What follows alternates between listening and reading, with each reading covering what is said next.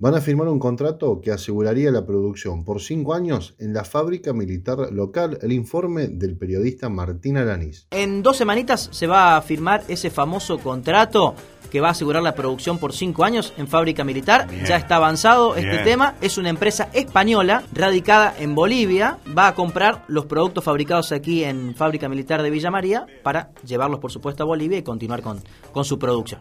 Además, Fábrica Militar de Villa María también ha vendido explosivos para una obra vial que se está desarrollando en la quebrada del Condorito, aquí en la Sierra de Córdoba, en el Parque Nacional. Se va a desarrollar una obra muy importante, un nudo vial, y Fábrica Militar también fue la encargada de vender justamente su producción para las voladuras de la zona. Y además, también en el mes de septiembre ya van a entregar el material y también los servicios de voladura que tiene la fábrica militar para unir un nuevo camino entre Argentina y Chile. Ex inspector de tránsito villamariense condenado a ocho años de prisión por abuso sexual en perjuicio de una menor. Los detalles en el informe de Marcelo Caro. Ocho años de prisión efectiva deberá cumplir Néstor Antonio Ferreira por diferentes delitos de abuso sexual en, en perjuicio a menores de edad. Ferreira, un ex inspector de tránsito, fue detenido en la jornada del 19 de febrero luego de una denuncia que realizó el padre de una de las víctimas.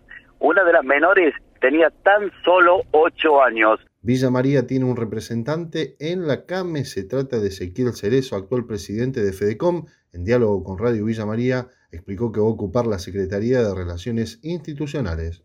Sí, entiendo que, hay que tener especial atención el año, el año que viene, pero sin, sin perder eh, por ahí pisada de, este año que, requiere una, un estudio muy muy fuerte, mucha presencia de, los sectores eh, de las cámaras empresarias, a mi criterio, ¿no? que, contengan a sectores que vienen, si bien se está viendo eh, algunos signos de recuperación, ya lo vimos con la venta minorista, requieren que todavía una contención especial porque vienen muy golpeados, digamos, con lo cual eh, eh, tenemos la, visión puesta en el año próximo, la visión de mediano plazo, pero sin perder de vista el corto plazo que, es fundamental para que, esa recuperación se consolide, sobre todo en los sectores más afectados. La variante Delta mantiene en alerta las autoridades sanitarias de Córdoba. Miguel Díaz, director del Hospital Rawson de la provincia, dialogó con Radio Villa María.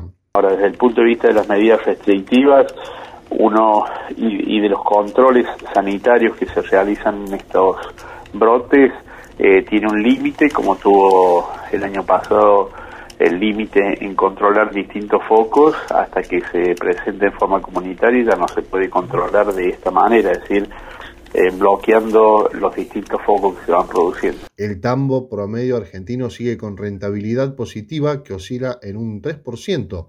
El análisis del periodista de Todo Agro, José Yacheta. Se dio a conocer un informe de rentabilidad del tambo promedio en la República Argentina, lo ha hecho el OCLA, como lo hace habitualmente, y la buena nueva es que eh, ya está exhibiendo un promedio de rentabilidad del orden del 3%, concretamente del 2,9%, aunque todavía no le alcanza para un precio que el OCLA ha definido como precio de equilibrio, que es eh, un precio muy importante porque es el que también lleva o conlleva una ganancia razonable para que eh, la, actividad siga siendo tentadora, para que la, actividad siga siendo atractiva